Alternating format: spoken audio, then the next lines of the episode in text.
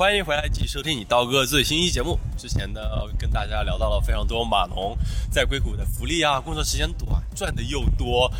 但是呢，其实我们也面对非常多的问题，比如说我有位朋友，他就被逐出了硅谷。这次呢，我就也请他来跟大家来讲讲他的这段经历。来跟大家打个招呼先吧。大家好，我就是传说中的那位问题少女。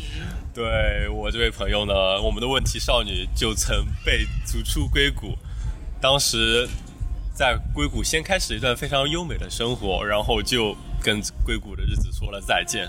所以说，你当时是如何获得在硅谷这份工作的？可以先跟跟大家做一个开头吧。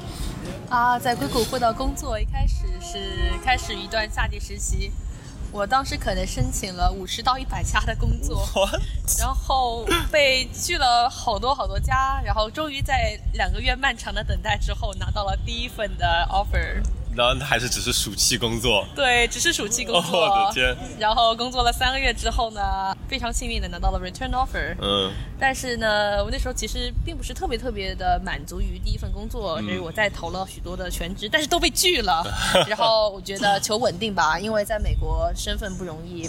对。好不容易有一份工作呢，它能给你提供签证的支持，那我就是那直接就是。拿了这个好处就走人吧，所以我就 我就非常的心满意足的接下了这份 return offer，对就开始了我的在硅谷的第一份工作。对啊，而且有个关键问题，其实就是我们的问题少女其实不是一位码农，她是一位 UX designer。在硅谷这个事情，就是马龙西相对比较好找工作，其他的职业都相对来说还蛮难的，对吧？像你刚才说投了五十家、一百家，我觉得我可能只投了二十家，天哪！对，就还是难度因此可见了。真的拿到一份工作还挺不容易的。对对对，在这些这些非常多多个月艰辛努力之下呢，我拿了这份 offer，然后我就开开心入职。对，入职。然而在入职的第四个月的时候。第四个月，哦，那还度过了一段三个月，至少三个月的时间呢。是的，是的，这三个月时间，我以为就是说我我生活就此稳定下来了，因为加州的阳光很好，然后然后薪资非常的丰厚，然后生活单调，但是让人安心。对，非常稳定。直到有一天，我收到了一封邮件，那邮件的署名是来自于。位于华盛顿特区的 美国移民局的邮件。有什么？我 你是直接收到移民局的邮件吗？对，是的，是我学校老师转发给我的。OK。对，因为每个学校都会有个外国学生办，外国学生办会会帮助呃你当时留学生在处理一些学生签证以及他找工作之后怎样转换签证的一些事宜。是。对。然后当时那个学校老师他就把这这封移民局的邮件转发了给了我，邮件里清楚的写着。你的签证将被吊销了。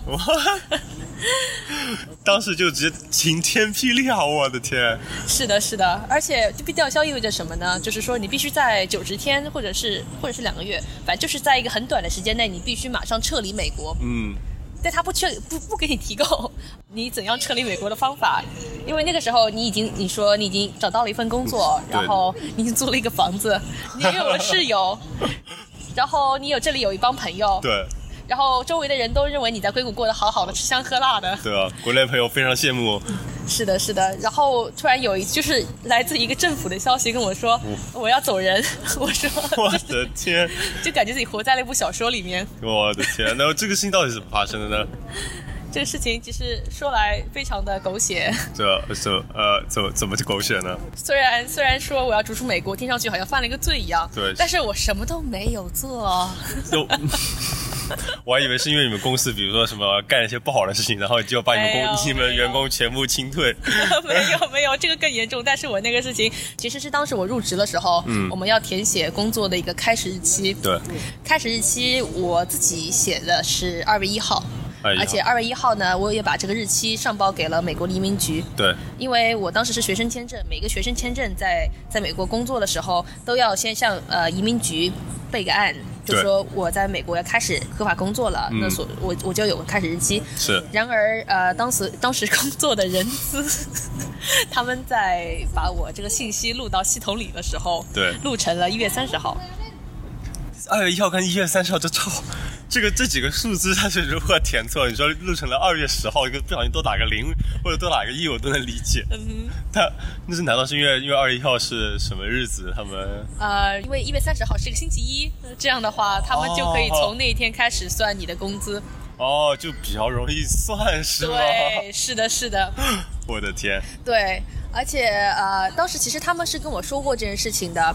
然而呃，我当时第一反应就是说，你们千万不能给我填填填在呃早于二月一号的任何日期里面，嗯，因为我之前是读过那个移民局的法律法规的，我是非常 我曾经是一个遵纪守法，对。呃，然后呢，然后然后人资当时邮件里也说好的好的，我帮你改哦。结果呢，到最后神不知鬼不觉的，他们依然把一个最老的日期录了进去，OK。结果被移民局监测到了。我的天，你当时入职的时候有没有发现这个问题吗？没。有，直到过了四个月之后，我的天，你 知道美国美国移民局的系统效率就是办事效率本来就很很低 对。抵赖了三个月才发现你这个有是的，问题。是的，是的，是的。而那个三个月的过程中，我以为自己已经生活已经非常稳定了，嗯所以就就真的是晴天霹雳。嗯，真的是我的天。所以说后来呢，对，后来经历了我人生中最黑暗的一个月。就发生了什么？我很好奇，是如何度过这段黑暗岁月？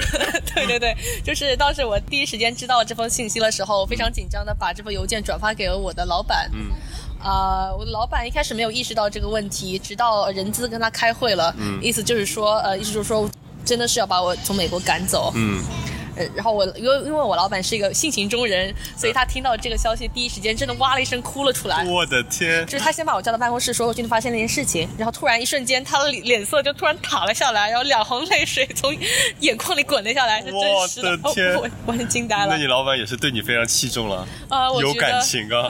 我觉得应该最主要不是这个原因，因为当年就是川普嗯刚刚上任。然后加州的作为一个非常蓝的州，所以大家都大家对这个都是同仇敌忾的。哦，就是你成为了川普的牺牲者，川对川普政策的牺牲者，是的，是的，是的。就那段时间，就是新闻上也在炒作，说很多很多那个正常的移民被赶走了。对，然后你老板觉得你也是其中之对，一，刚好中枪，觉得为什么我部门我的部下之一会遇到这个事情？对对对，他就很痛苦，嗯啊，然后他就说，他说你放心，我一定要，我们一定要一起合作把这件事情解决。然后我说有什么办法？他说不知道。态度先放在这里，其实挺好的还是有一是的个爱你的 manager。是的，是的，所以所以就是相当于就是说，呃，把我关到了一个小黑屋的感觉。但虽然有有一扇阳光在不停的照射进来，啊但是我看不到那个阳光从哪个在哪里洞里出来的。对，然后接着我的 manager 把我带到了人资的办公室，嗯，然后人资办公室那个呃主管他也非常紧张，他还同时把那个律师给叫在一起，开了一个网络会议。嗯哼，然后，然后就是我面对的律师，当时我情绪完全失控。哦，是这个事情是打击还蛮大的。是的，是的，呃，关键是因为我我并没有犯什么错误，嗯呃，然后然后我直接面对这个律师，我我用了一种怪兽的声音，我直接、叫了出来。我的天，是的，是的，然后然后它这是个很小的办公室，然后我就是直接在这个桌子上这样打，我就像一只野兽一样。我的天，你不会有什么演技派，你一定要去拿个影后才行。当时当时我感觉这个是，真的是完全是发自内心的一种表现哦。可能是你内心愤怒或者恐惧的具象化。对对对，我从来没有就是在一个海外的环境下，真的是这样失控。嗯嗯对，哎，当时我的 manager 看着我，看到我的失控的样子，他他也没有指责我，他就是让我不停的失控，然后实际失控可能叫了五分钟，然后慢慢安静下来的时候，然后视频上那个律师终于说话了，他对我说的呃第一句话说，我们没有什么办法，我们在讨论要不要给你一笔钱，然后好好的安置后事。后是事。哦，我说我什么错都没有犯，我真的，我真的，我我敢保证，我写的是二月一号，不是一月三十号。我是良民啊，为什么要判我对死刑？对对对，是的，是的，是的，这种感觉哎就完全惊呆了。嗯，然后然后我心里突然起了两个反应，嗯多少钱？给我多少钱？但是后来我后来我第二反应说。我靠，不行，我这个仇我一定要报，哦不是说拿钱走人就好了，这个给我多少钱我都不要。对，要着自己的骨气。对，骨气是的，是的，我觉得怎么可以被他们这样欺负？对，而且我真的什么错都没有犯，而且其实我不是犯错，假如说有人犯错的话，那也是公司的错。是，对，对跟我这个良民没有任何关系是。的，是的。然后我就马上转向那个 HR，转向那个人资，我就说你们给我解决个方案。律师都在这里了，为什么你要把我开走人？那我们要律师干嘛？然后那个律师一脸扑克脸，嘿嘿，嘻嘻嘻嘻嘻。看你们怎么玩。是的，然后这时候我的 manager 不服气了，嗯，呃，就是我的老板，对。嗯然后他说：“你们这怎么做人的？什么什么？我们那么大一个公司，就是你们几个人填个数字出错了，我们就要向美国总统低头吗？真的太抓马了，真的很抓马。就是说，虽然虽然我现在说感觉好像我在舞台练一个戏剧一样，但是当时真的很黑暗。对的，对。然后，然后那个我们花了半个小时的时间在一起一起撕逼，就是真的是你一言我一语，就是毫毫无逻辑的冲撞的讲话。嗯。后来那个律师说，我们可以让你再去读一个书，然后读个书之后申请第二个学生签证。那么这样的话，我们公司给你付一半的学费，你觉得怎么样？因为当时美国的话，就是一旦有读书的话，就是我们有个东西叫 CBT，嗯哼，就是就是说你可以拿着学生身份的签证，签证，然后然后去公司做实习，嗯。意味着，呃，你不是全职的身份做，但是你可以在公司里面拿到呃按小时付的薪薪资，对，就是还是能够一定程度上养活自己的。而 公公司呢会帮你就是呃付支付一部分的学费。嗯，我想这，但是我心里马上算了一下，可能和我当时全职全职的工资的百分之五十都不到。我的天，这是太少了吧？对对对，而且在硅谷这样的消费水平很高的地方，房子都租不起了。对对对，我对对，我觉得这样，那其实我宁愿就是就。餐馆打工是差不多的，虽然不是侮辱餐馆打工的意思，但就是说我一开始对自己的期望是很高的，我很想成为一个所谓高科技公司公司工作的，然后觉得有面子的人。对对对，因为比如说国内的可能亲戚朋友对你的期望也很高吧，对啊，他们假如说知道你遇到这个事情的话，心里嘲笑还来不及呢。不说这实话，对大家肯定是。就说句实话，假如说我在国内看到别人在国外，呃，很风光亮丽的话，肯定会羡慕。一旦发现那个人出了问题，可能心里会暗爽一阵。我想，我千万不能成为别人暗爽对象。对，怎么能让别人爽？我自己要爽。对啊，今天还没爽够呢，然后就就成为了这样的对象。然后我就说，那我不要读书，我不要读书，我不要读书，但是我也留下来，我也留下来。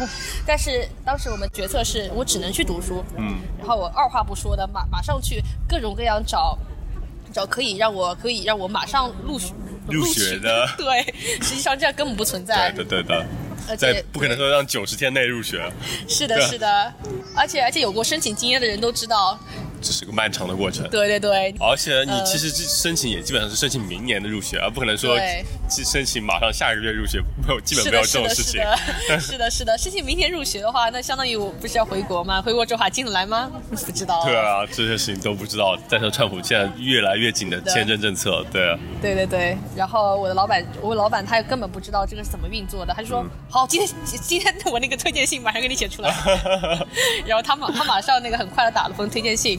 然后我就是呃，立刻的先死马当活马医，先投了几所学校，嗯，然后甚至还和还和当地的一些野鸡大学，不是野鸡，就相当于是你们懂的，就是一些灰色地带的一些学校，就是专门挂靠你这种学生身份的学校。对。对对，然后然后给他们的招生办那个去进行了就是面对的对咨询，然后还还到了他们学校里面，然后跟他们喝茶。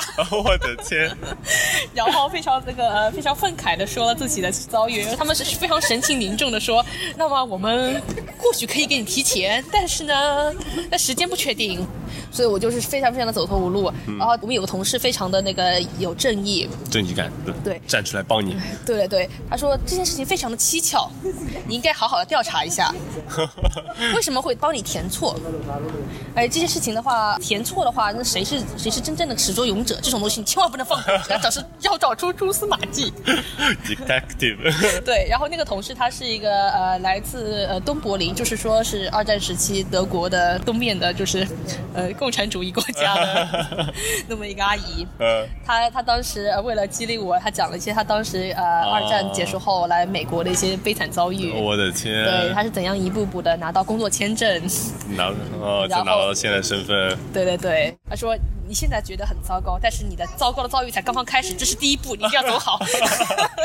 我的天！他说：“你把你当时和和你的人资在拿到 offer 之前的邮件记录给我全部看一下。”嗯，我就我就乖乖的把这些东西打印下来，然后他一行一行的帮我读过去。嗯，然后他把一些我说的一些证据的，呃，我作为那个受害者的证据划 高亮出来。对，是的，是的。然后呃，最后得出的结论是，那个人资就是当时跟我跟我对接那个人资，他自己。没有理解我的意思，嗯，而且就是可能带有一些故意的曲解，或者是自己就是他答应我的情况下却没有改，嗯，跟我个人是没有关系的。嗯，所以说，假如说把我赶走的话，是公司不对。是的，对，再多钱也不能把我赶走。嗯，而且最后一定要归责到人资上面。嗯，然后就相当于解铃还须系铃人，一定要是以工资呃，就是公司的方式去解决这个问题。学校也帮不了我，我自己的话，也一个人也没有力量去帮我自己。嗯。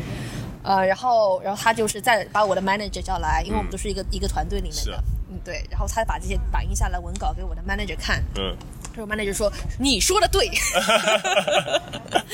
然后他把这些文稿原封不动的提交给了我们的呃 VP。哦，我的天，直接就给到 VP 了。对，因为我们的 manager 他他是一个非常有血血血气方刚的人，他他其实有点冲动了，但是就是对那个当时那个场景来说，我是很感激他的这种呃就是胆大妄为的胆大妄为的行为。不好意思，对对对。两肋插刀。对，真的是两肋插刀。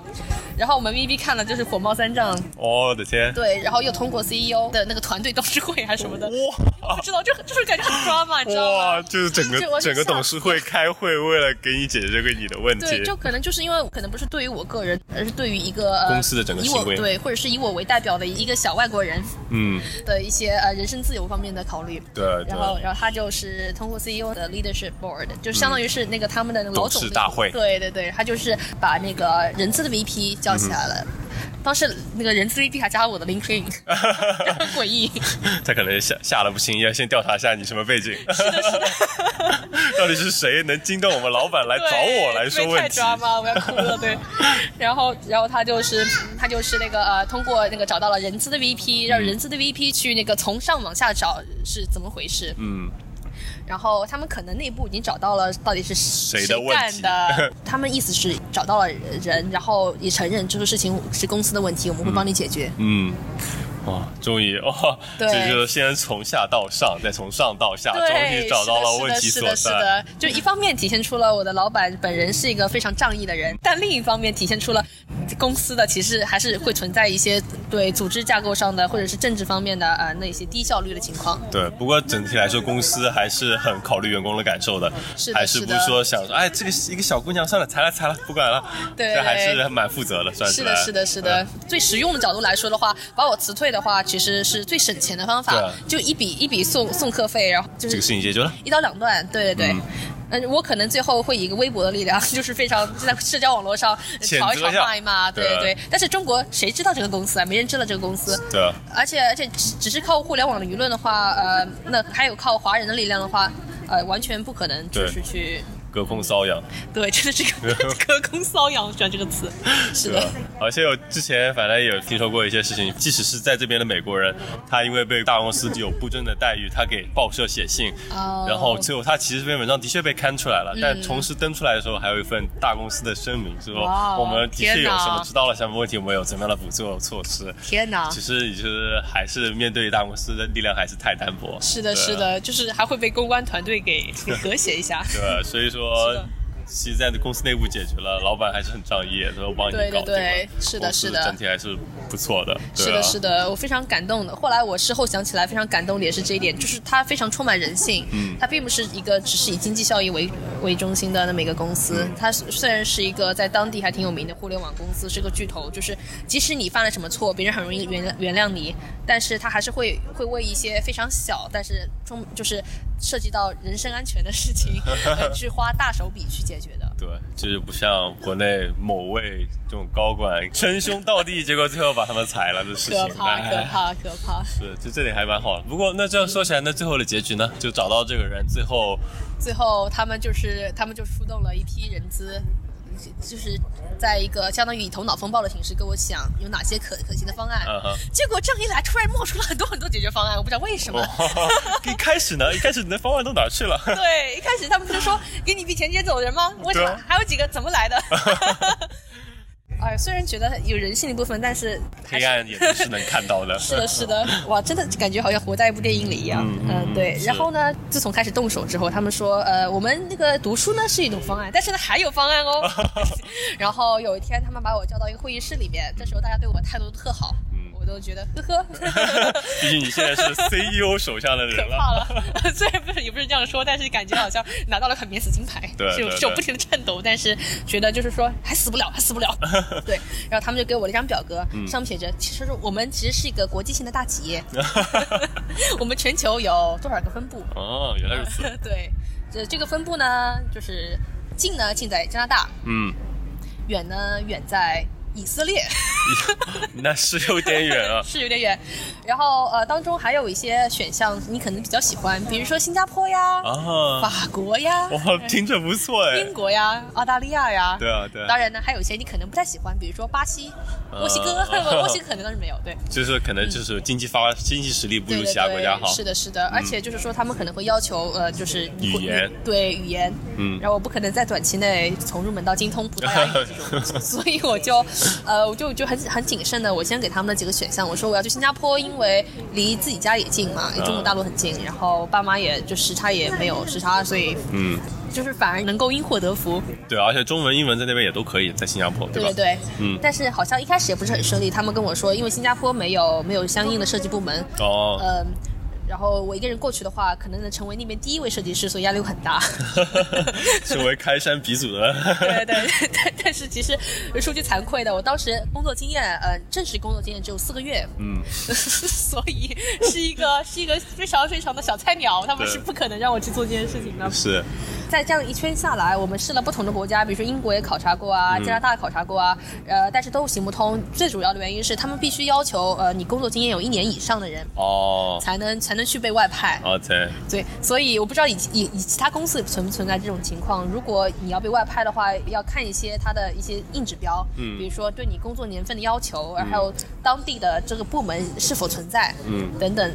对的，嗯，对。是，然后这样一圈下来呢，就是最后澳大利亚是最理想的，原因是那边有一个非常小的设计团队，嗯。他们也想招人，但是呢，他可以不招，呃可以就是不一定本地人优先，嗯，他可以就是呃从本部调人过去，哦，嗯，唯一的要求就是说，本部必须要有一个非常紧急的商业案例，你才能就是驱使呃那个分部把人拉过来。啊，对。就是你这样的 case 了，对对对，但是呢，他们不能写我是我是遇到了签证问题，啊，然后然后他们就是进行了一番写作方面的练习，就是帮我不是编，就是说包装了一下，包装，对对对，就是把我写成了一个什么科技人员，什么啊，具有什么什么的经验，具有具有什么什么的技能。嗯。虽然他是一个刚刚入职的人，但是我们他所用这个技能是一个我们呃对于澳大利亚本地呃非常发现或缺，对，非常或缺，对对，就感觉非常稀有的一个嗯。技能。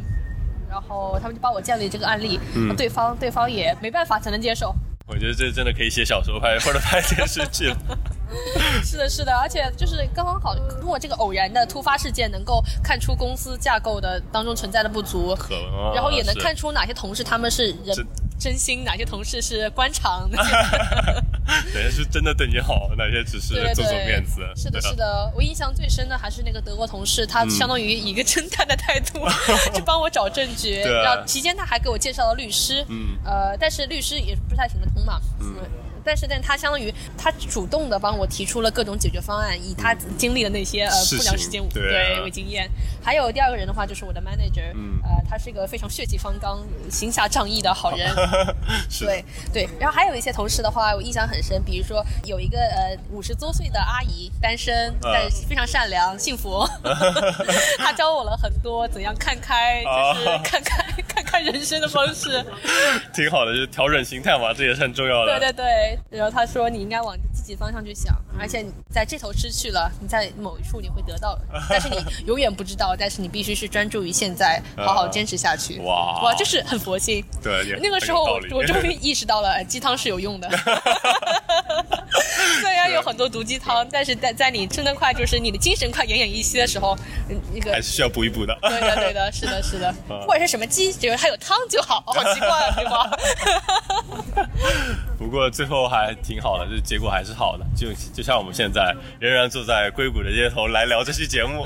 是的，是的，就是 就想来非常的，哎，就是感觉就像就像一部公路片，不知道怎么就是举个不恰当例子，对。对？不过还蛮开心的，最终顺利的解决问题，去了澳大利亚。玩了一年半，然后顺利又回来了。哦天哪，虽然可以说“玩”这个词，但是自己在 在当时的时候，呃，也不能完全说玩嘛。呃，后来是如何顺利回来的呢？是因为我当时听说是可以通过 L1 签证，就是另外一种工作签证回到美国的。那你到底是怎么样的？对，当时我是我也以为是只有 L one 这条路，嗯，但后来呢，就是可能是呃不小心那个有个人就是相当于就是不小心他们人资一旦关注了我，他们给我的方案源源不断的增加，啊，哎，真的是好黑暗啊，觉得。真的是。所以说那个方案是什么？对他当时跟我说 L one 我们一定可以帮你办，他们用了非常多的那个呃。肯定一次。对，非常不可思议。嗯你想想看，一开始只是说把你赶出美国，给你送一笔钱，嗯，想一下前后对比就知道了。真的是。对，他说一定可以帮你办哦。嗯然后 L one 的话呢，就是你在澳大利亚的时候哦就可以帮你办。然后呢，他说，但是呢，L one 的话，好像呢对你之后的呃职业发展就是不灵活度不是很高。嗯一旦你成了 L one 的话，你可能就是一棵树上吊死了，就是你要一直跟着我们的公司，呃，直到你升到绿卡。嗯，对的，是这样子，因为你只能为同一家公司工作，L one 是不能跳槽的。是的，是的，应该跳槽啊，相当于你自动自动放弃你美国身份了。对啊，对啊。所以后来呢？对，然后他们说，他说你知道吗？虽然 H one B 你第一次没抽到，但是呢，呃但是我们可以帮你继续抽哦。我说海外也可以抽吗？哦，对啊。对，这是很多人不知道的。其实海外也可以对，海外也可以抽 H1B。哇，那真的是美滋滋啊！对啊，不过它也是也是一个那个抽奖的嘛，所以当时我会觉得，哎，这个不太靠谱哦。嗯但是你试一下也可以。对啊，反正反正不试白不试嘛。不有不对啊亏，大不了 L one 回来嘛。对对对，然后对他就说 H one B 的话呢，有好处就是说之后假如说你有你其他职业发展的规划的话，你就可以离开我们公司。对他没有直接这样说，但是能知道他潜台词，他就说对你职业发展规划会更有灵活性。嗯嗯这好像当时我是我的老板跟我说的，嗯，是。他太好人，他真的很好人，就感觉他就是会会那个呃。会很真诚的说大实话，是的，对对对。然后他说：“我建议你选 H1B。对你老板这太学习方法，一直都为你想着呢。”是的，是的。我不知道他为什么会那么好的人，他可能自己之前也经历过经历过类似似事情，就像那位德国大妈一样。对对对嗯对。然后然后我一出来，他们就说：“那先帮你抽 H1B 好了。”嗯，然后就抽中了。对，但是但是对，但是 虽然虽然现在讲来觉得哎呀狗屎运，但是当时在等待过程中是很痛苦的。对你不知道你的未来在何方，就那种感觉。对对对对对，对啊是的，是的。当时我在澳大利亚的时候，他们先给我办了澳大利亚本地的工作签证。对，就这个的话，期限是两年，嗯，意味着假如说我第一次抽签没有抽到的话，嗯嗯，就是再要继续再等下去，但是最多只能等两年。就不能再等，这就不得不 L1 回来了，因为那里只能待两年，是的，是的，是的。而且我也不想真的是一棵树上吊死。对吧？也不想在那个地方可能待两年，就感觉也太久了，就想早日回来。对对对，因为那个时候大部分朋友啊，就是反正就是说，可能生活习惯程度的话，还是在美国更加更加适适应吧。对，主要这个朋友圈都是在这边，你到那边就得白手起家，白手起家，建立澳洲的那个精神分布。可以之后再跟大家分享一下在在澳洲的经历。对对对，这点假如说之后有有有兴趣的朋友可以继续听。对对对，对反正当时是抽中了，回来了。对，反正最后还挺好的。对，就是所有这些歪歪扭扭的这些故事情节，真的是呃，现在回头看的时候，都可以写成一本小说，以是啊警示后人。是啊，不过其实无论怎么样，你其实像你现在回到这里，我们还是依然在硅谷，在美国还是一个异乡客的身份，就仍然，除非你拿到绿卡或者甚至公民，甚至这之前你都不能保证你完全没有风险被踢出美国。对，是的，啊是的，还是要时时刻刻保持警惕。是啊，是啊，像你现在拿到工作签证还好，就整个有效期是六年，你可以慢慢升绿卡。像刀哥，我现在还是拿着学生身份，我们有三年工作的期限，然后每一年可以抽次 H1B，也就是工作签证。今年已经是我最后一次机会了，嗯，然后。结果如何，在之后节目大家就能知道了。会不会说 有一期突然刀哥突然宣布啊，我要离开了，我们这个节目可能以后要改成中关村刀逼刀。是的，是的，是的。这里顺便再吐槽一下美国的这个抽签制度，就是啊、呃美国的 H1B 的抽签制度呢，它是跟跟你的呃跟你的人品啊、工作啊、薪资一点关系都没有没有，它就是天上掉馅饼的事情。呃，不过好像有一点稍微好一点的是，假如说你读了硕士学位，你可以就是在更加小范围的样本库里面进行抽签，嗯，那可能概率比本科生要大一点。对，所以这也是为什么那么多人想去读那个 STEM 项目的 master。就是理工科相关的 master。对，就大概因为理工科 master 的话会有三年的工作机会，而文科和社科就只有一年，所以说这抽签次数也不一样了。然后研究生平均来说大概是两倍吧，就研究生是大概五十左右，然后本科就只有百分之二十五。对，就反正这就是我们一直所面对的问题，身份问题。就像国内可能北漂或者在上海工作的朋友，就也不一定能解决这个身份问题。所以说，唉，这就是我们在硅谷所面对的问题了。是的，啊是的，，对啊，唉，这些就跟大家讲了我们的这些心酸事。以后呢，我们还可以再跟大家讲讲我们其他面对问题，比如说什么脱发，不过不过比起就是一些生活中的烦恼呢，就身份问题是首当其冲的了，就是，基本上是最大的问题，其他问题相比之下都不是大问题了。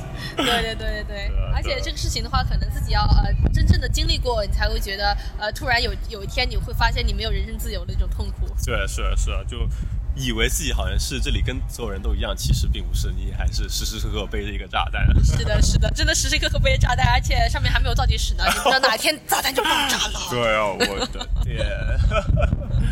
好了，这一期我们也谢谢我们的问题少女分享了她所面对的问题。呃，跟大家说再见了，下次节目再见喽，拜拜。拜拜。